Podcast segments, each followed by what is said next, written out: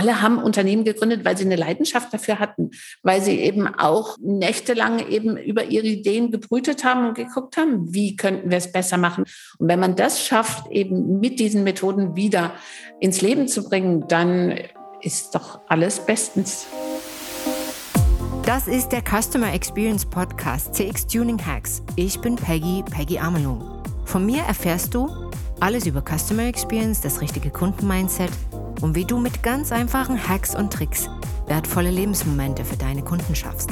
Bonus Dias aus dem Podcaststudio hier in Barcelona.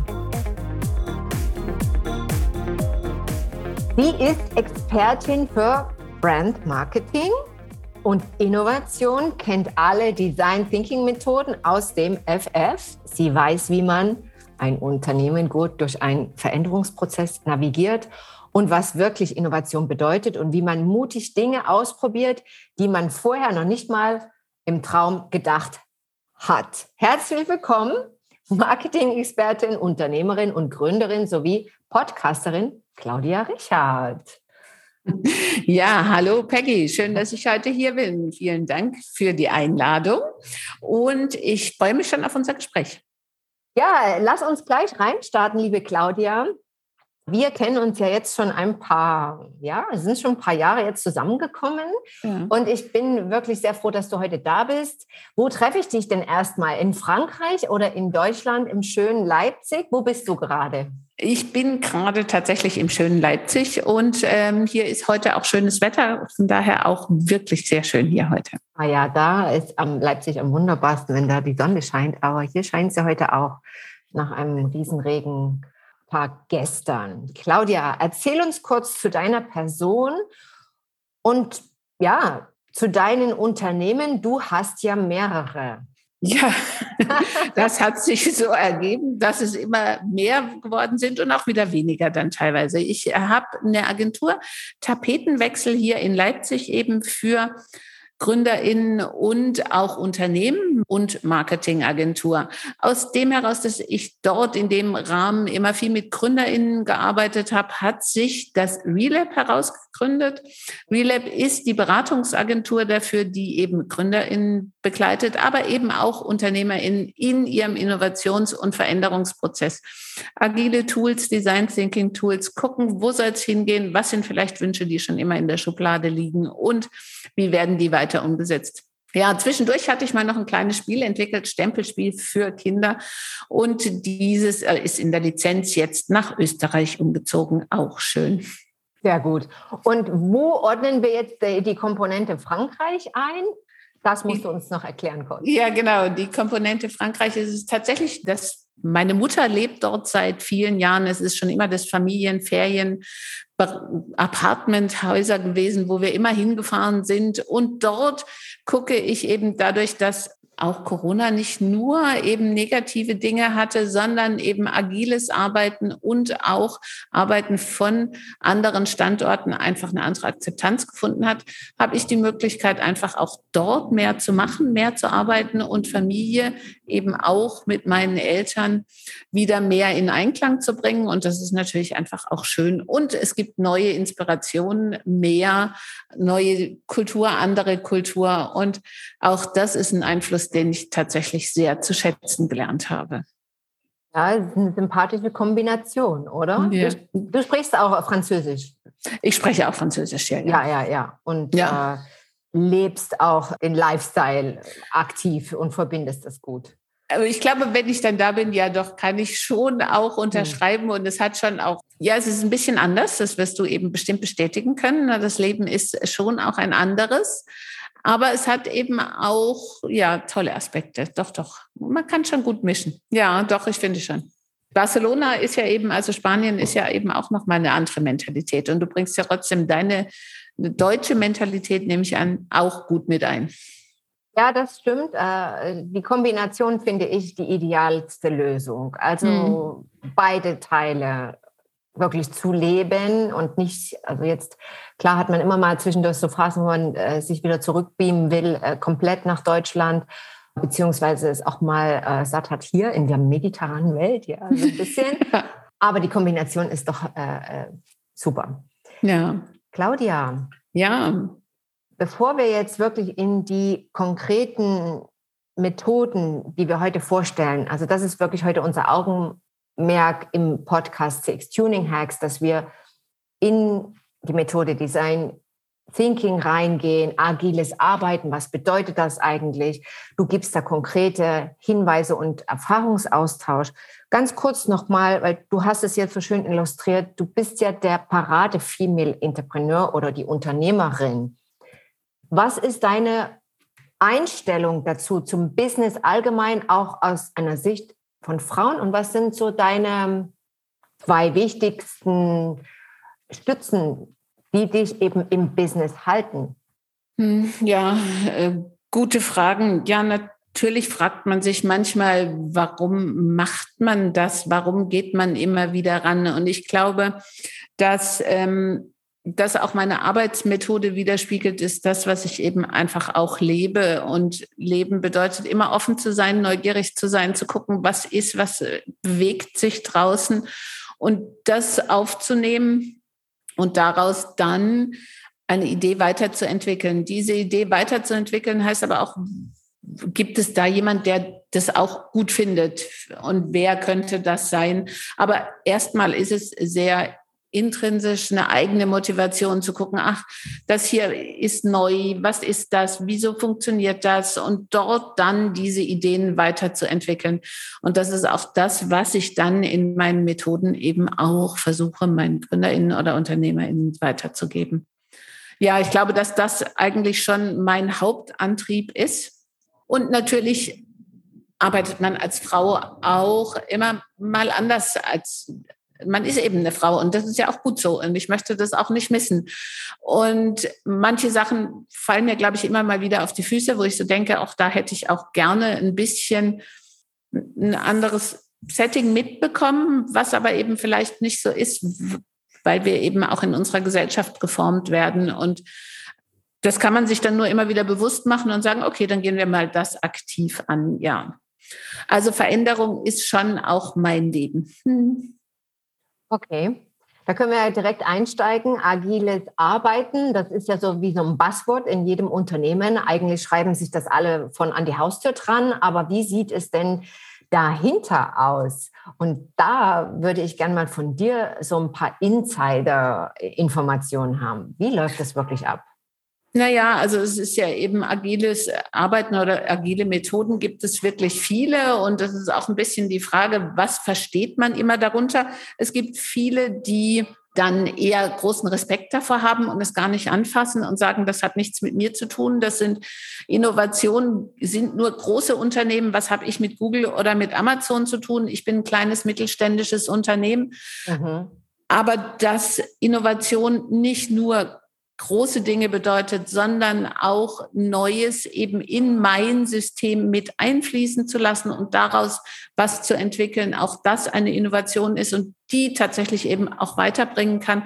Das sehen viele dann nicht, sondern sie haben so eine ganz große Vorstellung davon, also wenn wir jetzt speziell vom Mittelstand reden, die einfach die KMUs dann denken, nein, das hat nichts mit mir zu tun. Das betrifft nur die großen Unternehmen und von daher schon eine große Schranke da haben. Genau, ja. Ja, das ist natürlich interessant. Die Frage, wenn jetzt zum Beispiel Abteilungsleiterin und wer kommt da auf dich zu, die Abteilungsleiter oder dann doch der Geschäftsführer beziehungsweise der Vorstand? Und wenn ja, wer lässt sich besser von agilen Methoden auch begeistern? Hm. Also es kommt dann der Vorstand oder eben auch der Geschäftsführer auf mich zu. Aber im ersten Schritt ist es eher der Abteilungsleiter, die Abteilungsleiterin, jemand, der in einem anderen Workshop schon mal von mir war und ähm, dann diese Begeisterung an den Chef weitergibt. Die Entscheidung fällt meistens dann doch in der Chefetage, weil es, wie ich vorher schon sagte, ja auch eben oft als so Zusatz, bringt das wirklich was? Brauchen wir das in unserem Unternehmen? Was hat das mit uns zu tun? Und das wollen die meisten dann abklären. Und ähm, merken dabei aber dann auch oft, dass sie selber Ideen in der Schublade haben. Sie haben ja irgendwann mal angefangen mit einem Entrepreneur Spirit und den merken sie dann, ach, wo ist der denn eigentlich? Was war denn das? Und da habe ich doch eigentlich noch auch eine andere Idee. Und dann beginnt was ins Laufen zu kommen, was sich von oben, also was von unten nach oben getragen wurde, aber auch dann von oben wieder nach unten auch sich weiterträgt. Und damit kann dann eine neue Arbeitsform eben auch entwickelt werden. Auch hieraus kann sich dann eben was entwickeln, was auf New Work, wenn man das so sagen will, ein neues Passwort, eben auch hinzielt, wo man sagt, hier kann Eigenverantwortung beginnen, hier kann Verantwortung übergeben werden, hier kann ein Leitbild, ein Spirit entwickelt werden, der von beiden Seiten getragen wird. Und dann wird es eben spannend, weil dann beginnen die Innovationen, dann beginnen die neuen Dinge, dann beginnt eine agile Arbeitsmethode. Ja.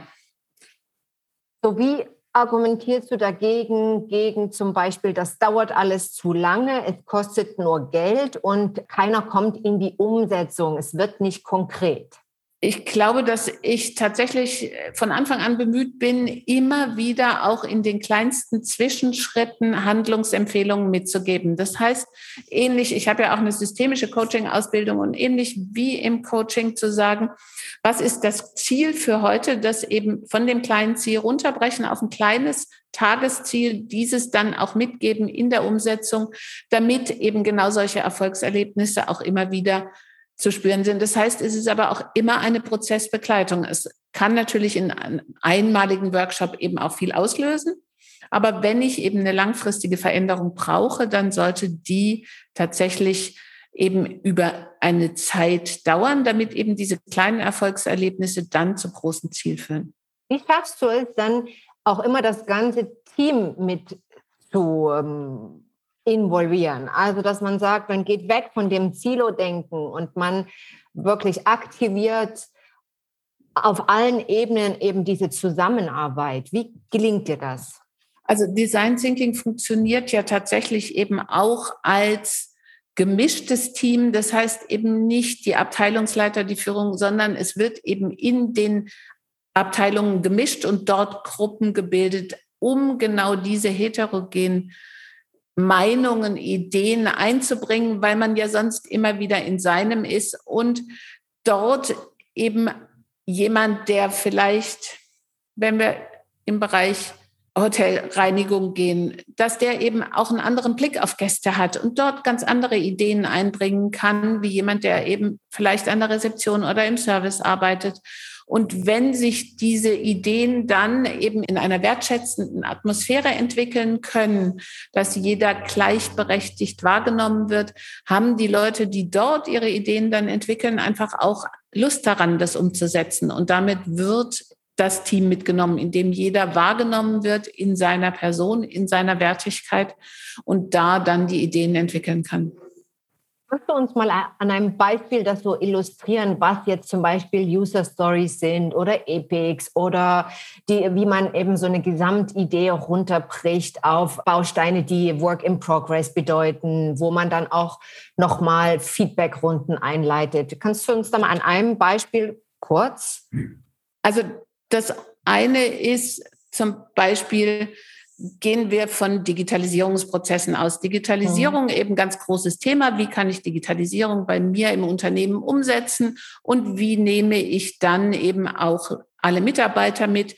Hier wird dann eben auch im ersten nicht in einem ersten Workshop, aber in einem Tun im Prozess zum Beispiel dann die Persona-Methode von Design Thinking genommen. Was ist der Kunde? Wo ist der Kunde? Und was möchte der Kunde von Digitalisierung? Was bedeutet für den Kunden Digitalisierung? Nicht für das Unternehmen, sondern was kann der Kunde dafür haben?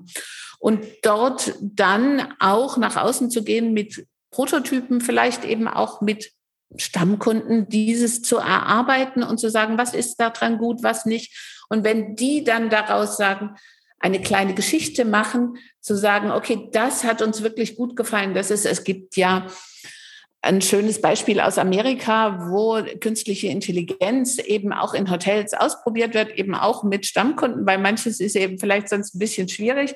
Dann klopft eben der nette Roboter an der Tür und fragt, alles gut, haben Sie eingecheckt, kann ich Ihnen noch was bringen? Und natürlich ist es eben auch befremdlich. Wollen die Menschen das? Was wäre gut? Gibt es eben was? Also es gibt welche, die es gut finden, manche finden es nicht gut. Und dort tatsächlich dann diese Geschichte auch zu erzählen, wie jemand dann die Tür aufgemacht hat und sagt, okay, das hat mich schon eben erstmal ein bisschen sehr erstaunt und fand ich sehr unpersönlich. Aber dann gab es eben ein nettes persönliches kleines Aufmerksamkeit danach, wo ich eben mich langsam an diese Maschine Mensch gewöhnt habe. Also diese Geschichte dann dazu, um sie wieder dann auch anderen Menschen nahezubringen.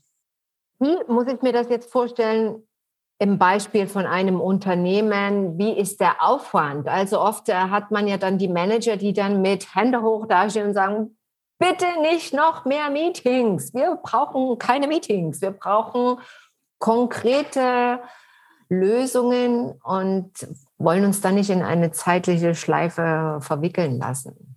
Was ich habe noch ein anderes schönes Beispiel und an dem kann man das vielleicht auch noch mal festmachen, ist, dass ähm, ein Antiquariat, äh, was ja eben im Moment eben, wo man denkt, okay, was Antiquariat, was möchten die gerne? Und die sind sehr in einem Wachstum, werden eben auch ich glaube, sind sie seit letzter Woche Deutschlands größtes Antiquariat verkaufen eben übers Internet. Und dort sind die Strukturen durch diesen schnellen Wachstum so geworden, dass eigentlich keine Zeit ist, tatsächlich eben noch was zu machen, was zu entwickeln und weiterzudenken. Und als in Gesprächen dann der Bedarf tatsächlich erkannt worden ist, da zu sagen, okay, wie viel Workshops braucht es tatsächlich und wie viel, um ins Tun zu kommen, um das dann weiterzuentwickeln und wie viel Zeit ist auch von der einen Seite möglich. Also das im Gespräch dann und in einem gemeinsamen Erarbeiten auch diesen Prozess gemeinsam durchführen. Und das waren dann drei Workshops, die natürlich dann jeweils mit Handlungspaketen, aber es ging mit drei Meetings. Also man kann Dinge schon auch reduzieren, indem man das große Ganze dann auf kleine Dinge runterbricht.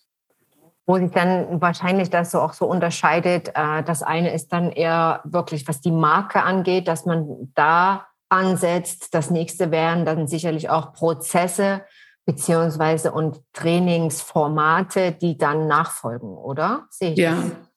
Ja, ja, also es gibt ja auch eben ganz, also wenn Gründer eben zum Beispiel anfangen, dann geht es natürlich viel auch um Markenbildung. Wo bin ich? Wo will ich mhm. hin? Und mhm. wie setze ich das in meiner Marke eben um und auch in der Außenkommunikation? Aber auch Unternehmen, die seit zehn Jahren am Markt sind und sich inhaltlich natürlich verändert haben, was ja ganz normal ist sollten ihre Marke eben immer wieder mal überprüfen, weil manche Kommunikation entweder nach außen nicht mehr stimmt oder auch nach innen, dass die Mitarbeiter nicht mitgenommen worden sind in diese ganzen Veränderungsprozesse. Und ja. dann die unterschiedlichen Themen, ja. Mhm.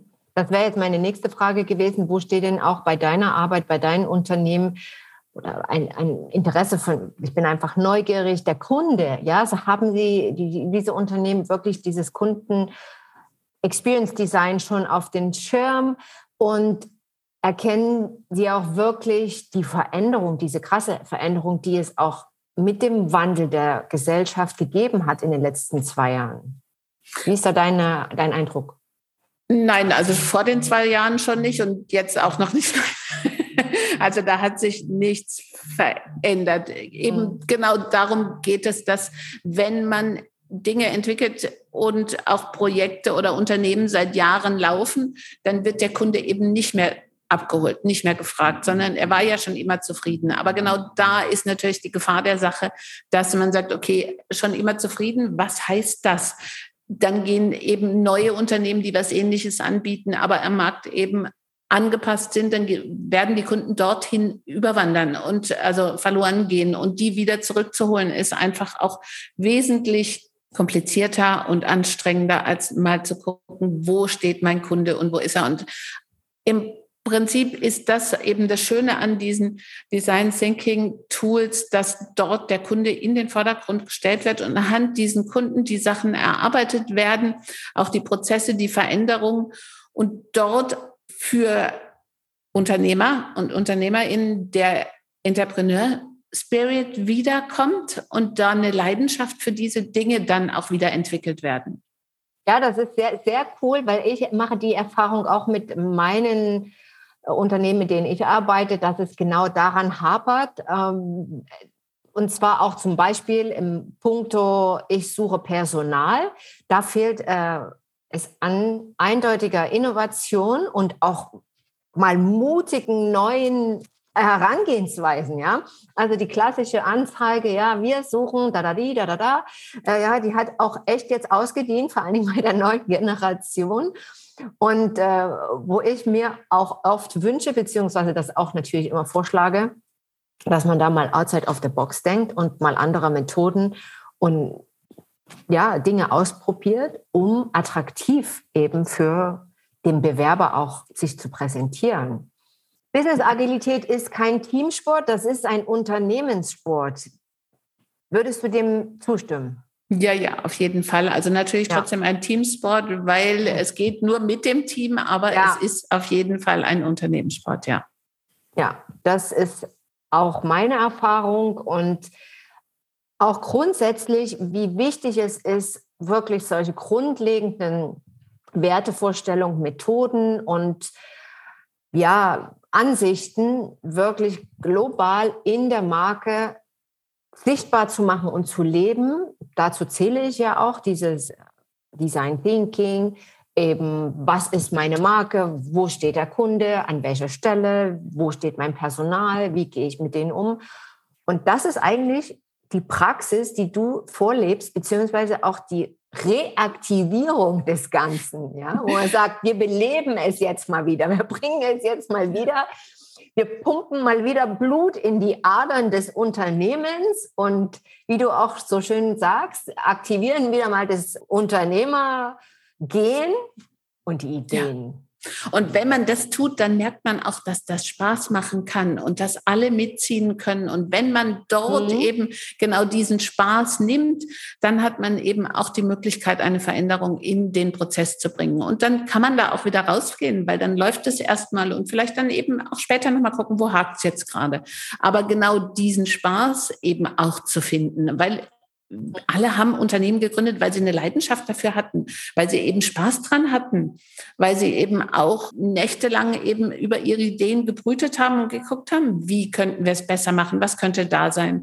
Und wenn man das schafft, eben mit diesen Methoden wieder ins Leben zu bringen, dann ist doch alles bestens. Genau deswegen, liebe Claudia, haben wir auch ein Produkt entwickelt, wo jeder, der jetzt zuhört, der jetzt neugierig ist, sich gern in unser Webinar einwählen kann. Und das findet statt am 23. Mai. Genau. Und zwar um 11 Uhr, kurz vor der Mittagspause, dass man dann gestärkt eben mit gutem Appetit in die Mittagspause gehen kann. Wir haben dort vor genau das, was wir jetzt hier besprochen hatten, eben ne, zu sagen Beispiele. Mhm bringt uns eure Beispiele und dann würden wir gucken, wo ist der Ansatz und vielleicht eben auch einen kleinen Tipp immer schon mitgeben. Stimmt's? Genau, es geht konkret. Wir stellen konkret in diesem Webinar erstmal von unserer Seite drei Methoden vor. Es geht natürlich um Design Thinking Methode und auch von meiner Seite von Customer Experience werden wir eine Methode besprechen anhand eurer Beispiele, die ihr uns ja sagt, beziehungsweise die wir für euch entwickeln und ja, gehen dann gemeinsam in die Tiefe. Mai, 23. Mai, 11 Uhr. Hier in diesem Video wird unten, beziehungsweise im Podcast unten in den Show Notes, wird den Link zur Anmeldung geben. Meldet euch einfach an. Das ist natürlich kostenlos, dieses Webinar. Richtig, Claudia? Ja, natürlich. Also wir machen das kostenlos, um einfach auch zu gucken, was wären eben das für Themen. Das heißt, jeder, der eben eine Idee in der Schublade hat oder ein bisschen krummeln und denkt, oh, ich habe meine Feedbackbögen von meinen Kunden, die könnten wir mal ein bisschen näher angucken. Oder der eben einfach auch nur mal gerne mit jemand reden würde, mache ich das alles gut? Und genau diese Fragen können eben mal angeguckt werden und dann kann man sich entscheiden, wollen wir gemeinsam in die Tiefe gehen mit all diesen Methoden, die wir mal kurz eben vorgestellt haben. So, liebe Claudia, bevor wir jetzt äh, zum Schluss kommen, ich mache ja immer zum Schluss noch mal so ein paar kleine äh, Fragen, um dich äh, näher kennenzulernen. Du darfst dich dann halt einfach immer entscheiden zwischen dem einen oder den anderen. Und ich bin ganz neugierig, wie deine Antworten ausfallen. Also, lass uns beginnen. City Life oder Beach? Ja, ich, ich mache beide gerne im Wechsel. Okay. Croissant oder Müsli? Croissant. Croissant. Hm. Ja. Kaffee, Kaffee Olé oder Filterkaffee wäre der nächste gewesen. ich nehme tatsächlich den Filterkaffee. Aha, gute Kombination. Ja. Boutique Hotel oder Camper? Oh, ich stehe schon auch auf Camper. Mhm. Coespudener See oder Atlantik? Das kommt drauf an, wo ich gerade bin. Okay. Für alle, die, die, die nicht aus Leipzig sind, der Coesbudner See ist einer der schönsten Seen der Leipziger Seenlandschaft. Sehr zu empfehlen, sehr coole Location. Belletristik oder Sachbuch? Ja, na, Belletristik ist schon schön für, die, für ja? den Feierabend, aber ich lese natürlich wirklich sehr viele Sachbücher, ja. Ja. Mir hat sich das in den letzten Jahren ein bisschen verschoben, wirklich. Also ich, ja, Sachbuch mehr. Hm. Komm, hm. Also ich hab, lese wirklich viele, aber eben mal in der Freizeit eben schön, schönes Buch lese ich auch wirklich gerne. Okay. Fahrrad oder Walking? Oder? Fahrrad. Fahrrad. Scrum oder Kanban? Kanban. Chatbot oder Live Agent? Eigentlich stehe ich immer noch auf Live Agents. Die Frage habe ich auch bei fast allen drin, bei mhm. fast allen Interviewpartnern und eigentlich ist die Antwort meistens Live Agent. Also mhm. das ist tendenziell so. Mhm. Ich habe einen wirklich hervorragend, also ich will ja nicht Werbung machen, aber ich habe einmal einen Chatbot erlebt, der wirklich hervorragend funktioniert hat, weil er eben immer mich weitergeleitet hat und als nicht weiter wurde, wurde ich eben fünf Minuten später angerufen. Und das ist was, wo ich so denke, ja, so kann es eben funktionieren. Dann hätten, hätte man auch nicht so eine Aversion gegen diese Dinge. War das nicht Airbnb? Ja, genau. Ich wollte jetzt keine Werbung machen. Es war Airbnb und es war wirklich grandios, genau. muss ich wirklich sagen. Das machen die gut. Also die haben mit der künstlichen Intelligenz wirst du wirklich gut weit vorangebracht. Und man kommt natürlich eben, wenn es ein spezielles Thema ist, an einen Punkt, wo man nicht weiterkommt, denkt, oh ja gut, ich lege jetzt auf. Ne? Natürlich wird niemand anrufen und fünf Minuten später war jemand am Telefon und löst ein Problem mit dir. Und das ist wirklich grandios, wenn es so funktioniert dass so eine Mischung eben zwischen Digitalisierung und Mensch gehen kann und auch der Kunde gehört wird, weil dann äh, macht es auch kein Problem. Bei Airbnb bin ich jetzt schon zweimal in den Chatbot, weil ich sage, ne, funktioniert ja. Ja, wenn es einmal ja. gut läuft. Und ja. was so erstaunlich ist, dass das bei dir sich wirklich als Schlüsselerlebnis festgesetzt hat, weil ja. wir hatten äh, über Instagram mal eine Live-Schaltung gemacht äh, vor, ich glaube, zwei Jahren. Das war während der Pandemie. Und da brachtest du dieses Beispiel an. Und since then, I mean. Äh, das ist einfach und so soll es laufen. Ja. ja. Wenn es nämlich gut läuft, dann verankern sich die Erlebnisse der Kunden, die positiven, so extrem gut, dass man sie immer wieder erzählen muss. Ja, und dann sind wir beim Storytelling und genau darum geht es, ne? weil ich erzähle natürlich diese Geschichte gerne, wie Digitalisierung funktionieren kann, ohne den Kunden aus den Augen zu verlieren. Genau. Ja. Hm. Hier weiter und zwar Le Creuset oder der klassische Grill. Auch ich finde ja eben den ungesunden klassischen Grill sehr lecker. Das Fleisch so ein bisschen zu stark angebraten. Hm. hm. Ja, sie hat sich geoutet. Äh, und jetzt, und jetzt die letzte Frage: französischer Chablis oder ein schön Riesling? Boah, das ist genauso schwer. Mhm. Mhm. Ich finde ja, sie nehmen sich nicht viel. Ich gehe, nehme sehr oft deutschen Wein mit nach Frankreich, um eben auch diese deutschen Weine tatsächlich mal dort zu sagen, nein, wir können das auch. Hm. Beim Rotwein sehe ich das anders, beim ja, Weißwein ja. auf jeden Fall. Ja. ja. Naja, hm. Hm. also ja. Das ist natürlich schwierig, auch hier für, für Spanisch, Italienisch angehaucht, ja. Also das ja. ist natürlich schon voll die volle Palette von richtig geilen Weinen. Ja. ja also das ist schwer für die Deutschen, wirklich. Ja. Also ist, und wenn ich dann auch zu Besuch komme und dann denke ich mir, uh, jetzt. Hm. Mhm. Ja, also ja. aber ich verstehe dich und ich wünsche mir, dass wir bei unserem nächsten Besuch natürlich mit einem, egal französischen Chablis oder mit einem Riesling anstoßen. Ja. freue mich auf unser Wiedersehen. Lieben Dank, liebe Claudia, für deine wertvollen Insights. Und Vielen Dank für das schöne Interview. Ich danke dir. Mhm. Bitte, bitte. Und für alle nochmal hier das Live-Webinar mit Claudia Richard am 23. Mai um 11 Uhr. Link kommt hier in die Show Notes. Stay tuned for your customers, eure Peggy und auf Wiedersehen bis zum nächsten Mal mit Chablis oder Riesling. Ja. Gut, tschüss. Es hat mich sehr gefreut, dass du heute zugehört hast. Vielen Dank. Wenn du mehr wissen willst über das 1 zu 1 Customer Experience Coaching und Mentoring Programm beziehungsweise über die Seminare wie zum Beispiel Briefing Customer Executive Modus, dann geh einfach auf die Webseite www.amlung-partners.com und wenn du Teil unserer CX Community werden willst, dann klick einfach auf LinkedIn CX Tuning Hacks oder auf Instagram bei Amelung und Partners dich ins Profil ein. Bis zum nächsten Mal. Stay tuned für deine Customers, deine Peggy.